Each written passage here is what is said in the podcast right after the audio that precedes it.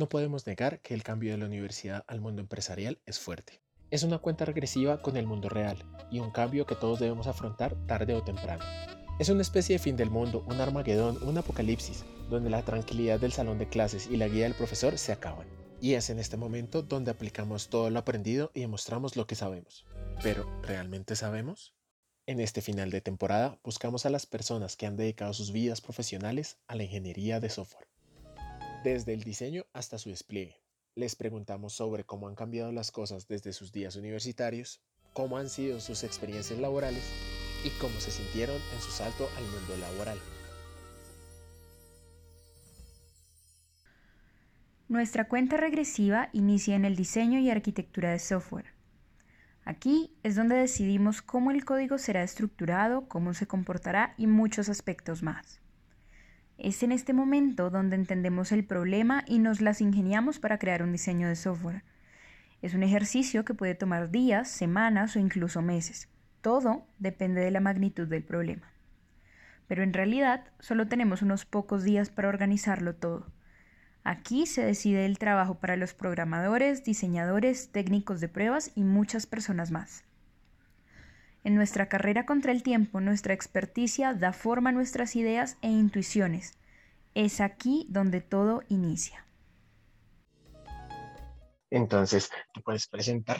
Hola, mi nombre es Viviana Salcedo. Actualmente soy arquitecta de software en una empresa que se llama Analytic Lab. Soy egresada de la Universidad de los Andes. Mi nombre es Diego Andrés Salinas, estudié en la Universidad de los Andes, hice mi pregrado ahí en Ingeniería de Sistemas y Computación. Por otra parte, ya luego de terminar el pregrado, pues hice dos maestrías también en los Andes, una en Arquitectura de Tecnologías de Información y otra en Ingeniería de Software, MISO, la MATI y la MISO.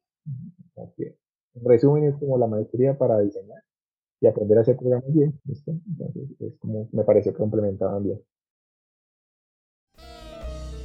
Hola, buenas tardes. Mi nombre es Pedro García, soy ingeniero de sistemas eh, graduado en el año 91. Durante ese transcurrir he tenido la posibilidad de hacer varios cursos en los temas tecnológicos. Sin embargo, también tuve la posibilidad de hacer una especialización en gerencia estratégica y actualmente estoy haciendo una maestría en ciencias de la información y las comunicaciones. Y pues alrededor de eso soy PMP certificado y también soy certificado como Scrum Master y como Product Owner.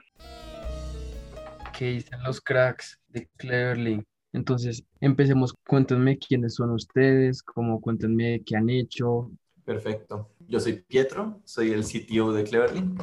Cleverlink es una startup muy joven, llevamos apenas cinco meses en producción y lo que hacemos es generar tiendas de e-commerce con un cambio un poco diferente, que es que puedes generar todos los links de e-commerce que quieras a partir de, de, un catálogo que tú creas, em, pero se puede comparar en términos de tecnología a un Shopify. Antes de esto estaba trabajando en Facebook como practicante, estaba trabajando en el área de realidad virtual y ahorita mi enfoque principal está en frontend. Bueno, yo soy Juan Diego, yo trabajo en el backend de Cleverlink. Yo ya terminé la carrera, pero cuando empecé con Cleverlink, pues aún no me había graduado, entonces pues acá como todos. Ok, eh, yo soy Daniel Agudelo, yo también hago parte del backend de Cleverlink y pues sí, nos fuimos enfrentando a la, a la realidad, a, a, a, desplegar la producción y eso que pues sí consideramos muy, muy, muy distinto de, de lo que es desplegar un proyecto en la universidad. ¿Recuerdas cuál fue tu primer intento de diseñar o hacer una arquitectura? Mm, diría que el primero fue justamente ese proyecto de grado que uno le toca. Fue en grupo y teníamos el propósito de diseñar un software que ayudara a pacientes a registrar unos récords de una enfermedad.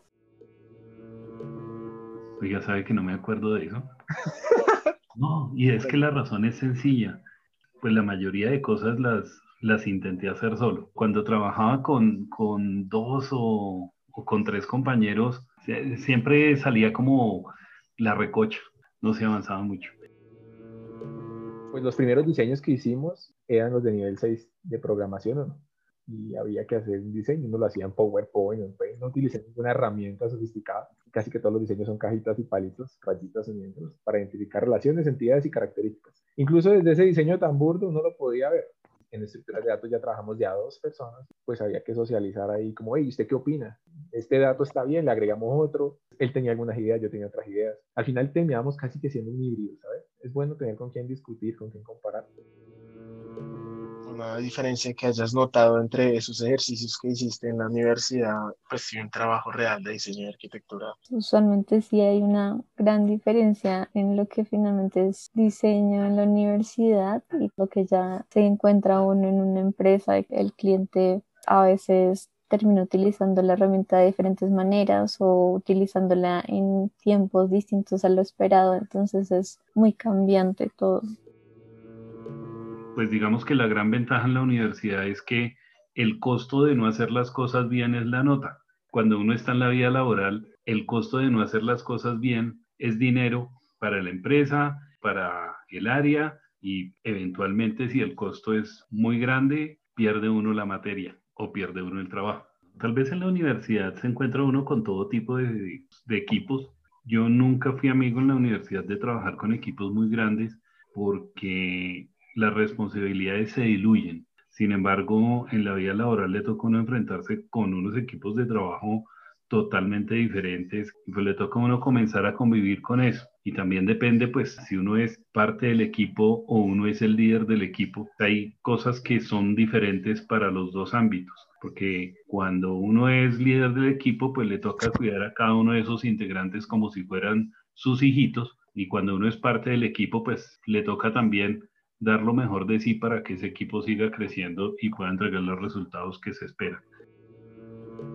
Yo creo que eh, pues algo importante es que nosotros seguimos bastante un proceso de startup, entonces pues la idea de un startup realmente es empezar con un MVP rápido y sacar como el producto mínimo viable lo más rápido posible, entonces nuestra infraestructura claramente al principio no era ideal y fuimos avanzando mientras nuestras necesidades escalaban. Ahorita yo creo que sí tenemos una infraestructura bien estable y bastante avanzada. Eso, eso que dice Pietro es importante. Surge la idea y el reto es implementar rápido el MVP. Como que uno se obliga a prescindir de ciertos protocolos, como, como considerar los atributos de calidad es algo, es algo que lleva tiempo, mucho esfuerzo y pues, pues en, en el afán de sacar las cosas tiene que, que prescindir como algunos de esos atributos de calidad. Y en esta parte del, del, diseño de software, ¿qué es lo más común que has visto que pasa? Que siempre se repite, como esa historia de una muerte anunciada, hay un punto crítico en cada proyecto que hace la diferencia. Cada proyecto tiene su propia personalidad. Lo que yo he visto que es algo común es que muchas veces las personas sienten que el trabajo que uno hace en desarrollo es sencillo y que hacer cualquier cosa es muy fácil. Y también el hecho de que cualquier persona, entre comillas, haga programación, pues hace también pensar a otro tipo de personas que no tienen una adecuada estructuración, hay que programar o entregar un producto es muy sencillo. En su mayoría, sí, sí seguramente tienen cosas muy, muy similares. En general, esos retos que uno se encuentra, particular el hecho de que en todos los procesos el levantamiento siempre es bastante complicado, en particular si son procesos como nuevos que llegan rápidamente. Ese tipo de proyectos siempre suelen ser como así, todos tienen como ese patrón. No hay un único diseño que sea válido. Lo importante es que cumpla como las expectativas así principales y ya. O sea, no hay, no hay una única combinación de cajas y palitos y relaciones. Sí, no existe la perfecta. Se pueden medir de pronto por criterios, digamos, de calidad, dependiendo de la calidad que rija el diseño, puede medir. Pero en general, digamos, en la universidad yo me estresaba mucho por tratar de definir el diseño perfecto. Digamos, ahora en la vida real uno se da cuenta que no existe el diseño perfecto. En realidad lo que existen son buenas aproximaciones. Y uno lo que trata de hacer es como identificar con el cliente cuáles son sus prioridades y luego de acuerdo a eso hacer diferentes alternativas de cajitas y rayitas que se van madurando. Me he dado cuenta que digamos, tres diseños muy comunes con los que se puede hacer todo es un diagrama de contexto, un diagrama de componentes y ojalá el diagrama de componentes tenga algún tipo de despliegue ahí puesto encima o en otro subdiagrama, allocation, donde está desplegado ese componente, y un diagrama de modelo de datos. Exista o no exista, o sea, si la estructura de datos sea SQL o no sea SQL, digamos, sea relacional o no sea relacional, es muy importante tener un esquema de datos. eh, hay lo que nos enseñan en la universidad que es muy cierto y es que uno tiene que hacer pequeñas iteraciones porque el producto cambia mucho con respecto a lo que piden los clientes. Entonces, nosotros cada semana estamos recibiendo nuevas solicitudes de features que, que le gustarían a, a, ciertos clientes, otros, que, otros features que a algunos clientes les gusta, a otros no. ¿Y alguna recomendación para los que estén iniciando en esto del diseño, diseño de arquitectura o el diseño de software? Para diseñar arquitectura es muy importante tener claras como las metodologías, muy bien entender como muchas tecnologías también para poderse, para poder definir buenas arquitecturas y que les recomendaría empezar a conocer nuevas herramientas, estar siempre también al tanto de nuevas cosas que puedan surgir, en particular pues para sistemas robustos, pues es importante siempre estar como al tanto de las tecnologías. Pues yo me remonto a COBOL, estoy hablando del año 92. Teníamos unos médicos que tenían muchísimo dinero y, pues es gente que, que también es muy exigente con los sistemas. Y, y, vuelvo a hablar del COBOL porque en la organización en la que trabajaba en ese entonces irse al campo anterior tenían que utilizar el signo menor que para pasarse al siguiente campo le daban punto y coma, o sea, era algo muy arcaico. Y yo creo que lo que hicimos con el equipo de trabajo, precisamente porque la función era entregar un software para los médicos, pero era utilizar toda la capacidad del COBOL con todo lo que tenía una persona en el teclado, que si le daba flecha para arriba fuera para el campo anterior, si le daba flecha para abajo el siguiente, y eran un tema de sacar un tiempo adicional para investigar cómo la herramienta podía funcionar mejor. Entonces yo creo que todas las herramientas son subutilizadas y así como COBOL no se había aprovechado, yo estoy seguro de que todas las herramientas que tenemos hoy en día no se le saca todo el provecho. Importante, así, de lo que recuerdo y de lo que me parece muy, eh, seleccionar un conjunto de diagramas que funcionen bien. No hay que hacerlos todos. Es bueno aprender un poco de todos pues para saber cómo funcionan, qué explica mejor cada uno, pero seleccionar su propio, o su propio conjunto de diagramas también está bien. Si usted logra comunicar lo que necesita comunicar con una tabla Excel, hágalo así. Y si todos lo entendieron, perfecto. Ahora, si necesita un diagramita de contexto, pues agregue un diagrama de contexto. Tenemos que adaptar la arquitectura al negocio y no el negocio a la arquitectura. Bueno, y aquí debemos hacer una confesión. Cuando escribíamos este capítulo nos dimos cuenta que el tema era demasiado grande para un solo episodio. Así que si algunos de nuestros oyentes se preguntan dónde están las otras etapas, como el levantamiento de requerimientos, la implementación y las pruebas, mm, sinceramente cortamos muchas partes de esta edición. Y es una muy buena excusa para más capítulos en un futuro no muy lejano. Entregar un proyecto o salir a producción es más que un límite es un compromiso adquirido con nuestros jefes, profesores, compañeros y usuarios de nuestro trabajo. Aquí la aplicación se expone al mundo y demostramos a todos el esfuerzo que se ha hecho. Hay gran expectativa, sentimos que todo se acaba y de cierta manera es cierto. Pagamos un peaje con innumerables horas de trabajo y cantidades ridículas de comida no tan sana para transformar ideas en código funcional. Y aunque en la universidad se entregaba un documento o hacía una exposición, afuera en la calle esto va más allá. Es aquí donde nos damos cuenta de que el final de un ciclo es el comienzo de algo nuevo. ¿Cómo fue tu primera experiencia entregando un proyecto? Sí, entregar un proyecto es como esa graduación del hijo. Y lo que pasa es que cuando se entrega ese proyecto, muchas veces uno sabe, esto funciona bajo estas características y si de pronto salen con algo diferente, ya no va a funcionar. Y tal vez el tema de las pruebas exhaustivas ayuda muchísimo a evitar esa incertidumbre hoy. Mi primer proyecto fue la entrega de una aplicación para manejar notas. Y eso fue hecho en una herramienta que se llamaba, seguramente no la conocieron, pero se llamaba GW Basic, que venía sobre el Windows 3.1 que ustedes no alcanzaron a conocer. Y además manejaba las notas de manera encriptada. Una cosa brava. wow. Que si a esta altura la volviera a hacer, no, yo creo que con la experiencia que va adquiriendo uno ya la haría, con la experiencia y con las herramientas, ya sería muchísimo más sencillo hacerlo. Entonces, no, es saber que ese hijo creció, que ese hijo se graduó y pues que uno sabe la personalidad de ese hijo y sabe en qué le va a fallar y en qué no. La primera vez que hice un despliegue eh, fue realizando mi práctica académica. ¿Y cómo te fue, Nelly? Fue, fue completamente tedioso.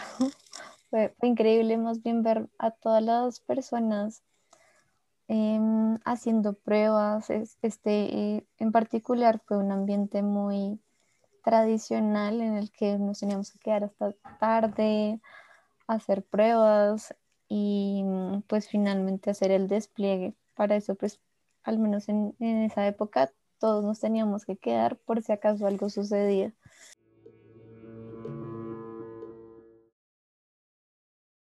Bueno, la primera vez que lo hice en la industria yo no era el encargado de hacer despliegues a producción, yo era más desarrollador. Teníamos un módulo, era un proyecto grande, entonces lo que teníamos era un módulo a cargo. Entonces lo que nosotros antes de entregar ese módulo a la persona que los integraba en producción, teníamos un ambiente intermedio. Sacamos ese módulo y logramos desplegarlo de una forma pues independiente del resto del programa. Pero igual, aún después de la entrega, eso suele pasar que sale alguna o dos incidencias. Pues. Entonces uno ya tiene que estar preparado para que le reporten incidencias, sobre todo porque puede haber alguna ambigüedad de lo que, de lo que se documentó a lo que se hizo, ni siquiera porque no se haya querido hacer así. ¿Qué se siente entregar o desplegar un proyecto? ¿Es el mismo sentimiento en, la industria y en la universidad o cambia? Depende del ambiente, le diría. La respuesta es depende del ambiente. Si es, ¿Por Si es un digamos, ambiente de desarrollo, ambiente de pruebas, entonces en cada ambiente uno trata como de eh, encontrar un conjunto de roles. O sea, tratar de minimizarlos para que cuando llegue el cliente pues ya esté todo bien pulido. El primer ambiente de desarrollo es más, uno lo espera y está listo para que salgan las incidencias. En un ambiente de pruebas ahí como intermedio para entregar, digamos que ahí la expectativa es, pues revisemos y si es efectivo, pues bueno, teníamos un espacio contemplado para corregir este tipo de cosas. Usualmente se hacen en paralelo sobre el desarrollo. Si es un ambiente de usuario, pues ahí es donde uno está más preocupado. Ahí sí, pues si un profesor, pues eche la bendición y hágale. Se siente un alivio increíble. Ya, y la felicidad, pues por completo de por fin, pues haber entregado eso y pues eh, haber salido como de la entrega, al menos inicial. Uy, de alguna manera eso es quitarse uno un peso de encima. Y es un peso, no, y es un peso encima porque digamos que ya la responsabilidad pasa a otras áreas de la organización. El, el proyecto termina y punto final, ya ahí se acabó. Ya quedó la herramienta y entonces ya viene un área de, de soporte y de operación que tiene que encargarse de cualquier cosa que le pase al, al sistema, pero ya lo que se hizo ahí se quita uno un gran peso de encima, pero digamos que se siente también como esa tranquilidad del, del deber cumplido y de que las cosas que se solicitaron sabe uno que están ahí y está la documentación que respalda eh, todo ese tema. Entonces, oigan, me parece supremamente interesante la manera como ustedes ponen todo en un mismo plano, como lo de la arquitectura y también lo de los clientes, pero me gustaría ahondar en dos cosas. Me gustaría como que me contaran cómo se sintieron y sobre todo que me digan como de pronto qué consejos le podrían dar a las personas que quieren meterse también en ese mundo o cuáles son las situaciones clásicas que ustedes digan como, vea, usted definitivamente va a pasar por ahí y se va a sentir así y no va a poder dormir y va a estar comiéndose las uñas. De acuerdo. Em, no, eh, sí hay muchas diferencias. Entonces, lo primero, yo creo que lo más claro es cuando tú estás en la universidad, tú puedes entregar un trabajo y el trabajo puede que no funcione perfectamente, incluso puede que no compile en parte, pero, pero no importa, ¿cierto? Porque tú entregaste el trabajo, no te vas a sacar 5, te van a poner 4, pero no hay ningún impacto aparte de que te bajaron un poquitico la nota por eso. Cuando ya estás trabajando en la vida real, lo que tú despliegues y tú mandes a producción es algo que tiene que funcionar. O sea, no puedes, no puede ser un 4. En, cuando estás en, en, producción, todo tiene que ser un 5. Y eso es algo que sí, sí agrega presión. Hay muchos factores que sí aumentan el riesgo. Entonces, lo primero que a mí se me hace que cambia, es algo que mencionamos al principio, y es buenas prácticas. Uno tiende a no valorar mucho las buenas prácticas en la universidad Y cuando uno ya llega a producción ya se da cuenta de que las buenas prácticas son, son, son realmente importantes y, la, y existen por una razón. Y existen por la razón de que uno no puede equivocarse.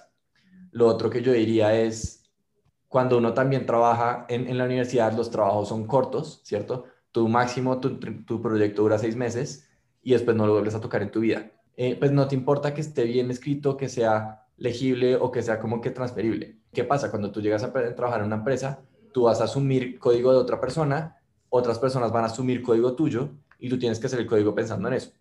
siga prácticas que sean que cuando otro desarrollador llegue y lea tu código, pueda continuar trabajando y sea mantenible. Y eso es algo muy importante que también uno, uno entienda sobrevalorar. Eh, y yo creo que esos son grandes cambios. Entonces, pues ahí ese sería como mi input de los grandes cambios que yo sentí. Sí, y bueno, digamos que ya agregando como más la parte humana, eh, como digamos lo que sentíamos bueno, por lo menos lo que sentí yo, pues yo voy a aceptar que desde que empezamos pues a darnos cuenta de que ya nosotros estábamos siendo parte esencial de, de muchos negocios que estaban como eh, disminuidos por la pandemia, uno se carga de responsabilidad, ¿cierto? Entonces, entonces uno empieza a valorar eso y uno empieza a ser muy cuidadoso con todo porque uno sabe que las situaciones pueden ser muy, muy estresantes. Pero aparte de eso, digamos que cuando empezamos a hacer la migración, sobre todo desde la parte del back, pues nosotros constantemente teníamos mucho miedo, porque como teníamos la presión del tiempo, siempre tuvimos el miedo de que el camino que escogimos fuera equivocado, como de que en realidad no fuera nuestra solución. ¿Qué tal pasa, qué tal ocurrir algún problema que nosotros simplemente no fuéramos capaces de solucionar? Sí, porque no solo está en juego como el nombre de nuestra empresa, sino el nombre de la empresa de ellos.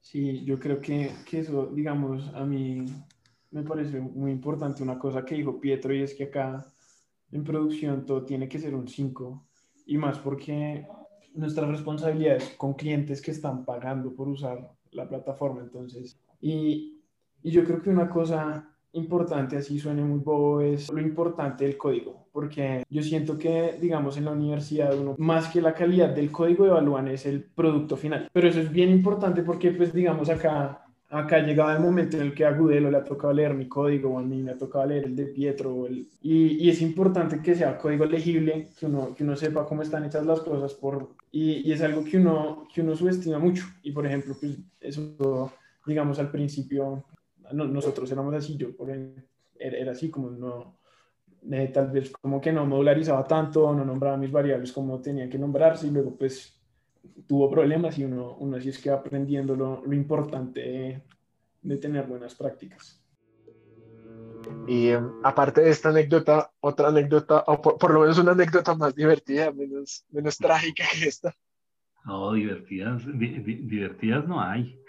Divertidas entrando a producción no hay. No, no, no. Ahí son metas de satisfacción. Me acuerdo también que trabajamos para una organización tocaba, hacer el cambio de numeración en todas las plataformas, porque la numeración de los celulares antes era de 7 dígitos, después pasó a ser de 10 dígitos. Hubo una fase 1 del proyecto que fue como enmascarar el problema y comenzar a trabajar los 10 dígitos. A mí me tocó gestionar la fase 2 del proyecto, que era hacer la modificación de todas las plataformas. Teníamos que tener en cuenta las llamadas a los otros operadores, las llamadas internas, para poder habilitar más dígitos. Con los operadores locales, casi todos dependían de, de Telecom, pero cada uno tenía su infraestructura propia, con los operadores internacionales, con la misma red. Y ese fue uno de los mejores proyectos porque cuando se hizo la implementación, nadie se dio cuenta. Y el éxito de ese proyecto estaba, era en eso, en que nadie se diera cuenta. Entonces hicimos todas las cosas que tenían que hacerse y se modificó cuando entramos a producción, no pasó nada. Venta, no falló nada. Teníamos que modificar los sistemas de información, los sistemas de servicio al cliente, los de CRM, todos los sistemas, además de, de todos los, o sea, tocaba tener en cuenta todo. Y efectivamente, hablando con, con mi vicepresidente, yo le dije, jefe, el proyecto ya está en producción, pero necesito que por favor me le haga una charla al equipo de trabajo porque donde hubiera pasado algo, estábamos colgados del palo mayor. Pero como no pasó nada, nadie se dio cuenta y el tema fluyó sin, sin pena ni gloria. Entonces, por favor, regáleme una, unas palabras para la gente. Y efectivamente, mi vicepresidente me dijo, reúna a la gente y fue les dijo, muchachos, los felicito, hicieron un gran trabajo, donde hubiéramos fallado nos había caído todo el mundo encima. Ese, esa es una gran satisfacción, que, no tuvo, que no tuvo premio. Bueno, una anécdota que recuerdo más bien recientemente fue con un sistema que teníamos que entregar para asegurar que al día siguiente eh, nosotros pudiéramos hacer entregas en Soacha de mercados. Y en realidad pues todavía no, no estaba como tal la funcionalidad, ya que el proyecto era bastante nuevo, o sea, teníamos como de aviso una semana, pues un día antes de esa entrega nos tocó quedarnos hasta muy tarde justamente desarrollando todo y ahí pues haciendo el despliegue correspondiente. Este despliegue sí se fue así como súper básico, así que pues si bien utilizamos herramientas en la nube, pues la URL que se utilizaba, por ejemplo, para que la persona que iba a entregar los mercados era una URL súper genérica. Pues me pasó que por el afán estaba probando un servicio de integración un poquito complicado. Está integrando dos o tres elementos aprendí un lenguaje nuevo, funcional, no y me pasó que eliminé la base de datos. O sea, no, no, no yo sabía, yo sabía, o sea, uno lo sabe. Yo sabía que esa funcionalidad que estaba haciendo corría el riesgo de eliminar datos de la base de datos. Siempre corrían el riesgo de eliminar algún dato de la base de datos. Ya, sí, cuál no, pues creen un backup. Yo lo sabía y no creé el backup. ¿Listo? Por el afán de desplegarlo, lo desplegué y se me olvidó comentar una línea que tenía. ¿Listo? Pero claro, yo me asusté muchísimo. Traté, busqué en Google cómo recuperar colecciones o borrar. menos mal que era desarrollo y menos mal que había una copia. No estaba tan al día, pero igual había una copia para recuperar algo. Entonces, anécdotas, si potencialmente puede pasar, tome precauciones porque va a pasarle, en algún momento le puede pasar. Listo. Y bueno, para, cerrar el asunto, ¿qué recomendaciones les darías a las personas que están iniciando en esto del desarrollo de software y en entrar a producción? Yo recuerdo que teníamos un profesor que siempre le dañaba, le dañaba a uno los programas porque era el único que se le ocurría meterle caracteres raros a los campos. Se toteaba el programa. Las cosas siempre tienen que hacerse contra cualquier tipo de situación. Tener en cuenta que un sistema se puede dañar y que un sistema se puede recuperar y que uno tiene que estar en la disposición y tener el conocimiento suficiente para volverlo a rehacer en caso de que sea necesario. Yo creo que a veces dice uno casa de herrero a sabón de palo. Las cosas fallan es por donde menos cuidado se ha tenido. Y pues yo siempre he pensado que lo más importante de estos temas es poder dormir tranquilo y que no le toque a uno trabajar ni por las noches ni los fines de semana. Las cosas hay que hacerlas bien desde el comienzo y... Mi recomendación sería que intenten buscar herramientas que les permitan no afectar tanto el proyecto en producción. Um, ya hay pues bastantes ayudas justamente utilizando herramientas en cloud eh, para eso y pues hay metodologías justamente para tampoco mm, interferir tanto el, el sistema durante una puesta en producción. Entonces, una recomendación siempre tener puntos de, puntos de retorno seguros. Vamos, cada cierto tiempo generar un backup, tener un zip, tener algo. Antes de hacer un despliegue, uno debe tener algún tipo de retorno. Para eso están los repositorios también, los repositorios de código. Si no hay repositorio de código y toca la antigüita con un zip o con un archivo script SQL o algo, congelar un punto de retorno seguro es muy importante. ¿Listo? En cualquier despliegue. Y también, eh, pues incidencias y errores van a pasar. Dar de pronto de no tomárselo tan personal. No, es que el error es suyo. No, venga, pues es que somos un equipo. ¿Qué pasó? Ser un poco tranquilo con eso también no estresarse demasiado si usted hizo el trabajo como fue pedido. No estresarse demasiado por eso. Genial. Me parece muy enriquecedora todas sus experiencias. Ya como finalizando, me gustaría preguntarles cuál, cuál es su mejor recuerdo en Cleverlink y en toda esta experiencia que nos han contado. Que digan como por esto valió la pena meterme en este proyecto. Eh, no hay sé. varias. Yo, yo creo que, pues no sé, reciente, no diría que la más grande tal vez porque me acuerdo mejor es como el día que acabamos, que como que ya teníamos desplegada nuestra aplicación con la, con la nueva arquitectura porque pues fue una, fue una transición durísima y literalmente duramos todos acá cuatro días seguidos sin dormir. Entonces, primero fue, fue muy satisfactorio y, y, pues uno, uno como que, que sí se pone muy feliz de ver que, que, digamos, todo ese esfuerzo como que valió la pena y, y que la aplicación está corriendo más rápido. Y pues además tener como buen feedback de los clientes, que el nuevo dashboard que salió con esta nueva infraestructura, porque lo programamos ahí, está, está muy, muy útil o cosas de ese estilo. Sí, estoy totalmente de acuerdo. Para mí también fue supremamente gratificante cuando acabamos esa, esa migración porque fue un proceso muy, muy difícil. Y eso, eso también es chévere.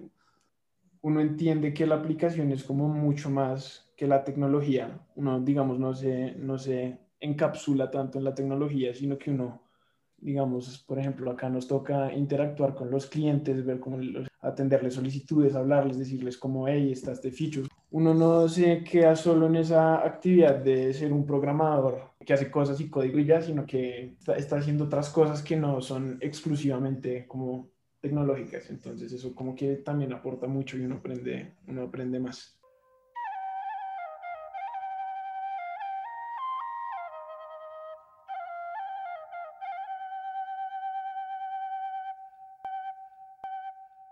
El proyecto ha terminado al igual que este capítulo, pero como las manecillas del reloj, iniciamos un nuevo recorrido contra el tiempo. Nos damos cuenta de que cada proyecto nos trae nuevos retos y que con el correr de los años y la experiencia vamos mejorando poco a poco. ¿Qué es el fin de una etapa sino el comienzo de otra? Si lo pensamos así, salir del salón y entrar al data center no es tan dramático como pensamos. Muchas gracias por responder las preguntas y tomarte el tiempo de hablar con nosotros. Vale, un gusto. Gracias. Listo. Gracias. Bueno, Santiago, muchas gracias y estamos en contacto. Eh, muchas gracias por la invitación y igual, pues al quien esté hablando, eh, espero le puedan servir estas lecciones aprendidas. Y... Bueno, nada, muchísimas gracias. Eh, pues nos sentimos muy honrados por la invitación, entonces gracias por eso. Eh, pues también nos parece que es un espacio bastante útil. Sí, gracias. Gracias, Iván. Vale, que estén muy bien, chicos. Hasta Chao. luego. Chao. Gracias a nuestros invitados por responder a nuestras preguntas, Viviana, Pedro, Diego, Pietro y compañía. La música proviene de freemusicarchive.org y los detalles están en la descripción de este capítulo. Iván García Laverde, Gabriela Torres y Santiago Arteaga produjeron y escribieron este capítulo. Las entrevistas y locución fueron hechas por Pablo Avelandia, Iván García Laverde y Santiago Arteaga. Y por último, la edición por quienes habla Santiago Arteaga. De parte de todos nosotros en el equipo de Full Stackers, esperamos que hayan disfrutado esta temporada y los esperamos en una siguiente iteración.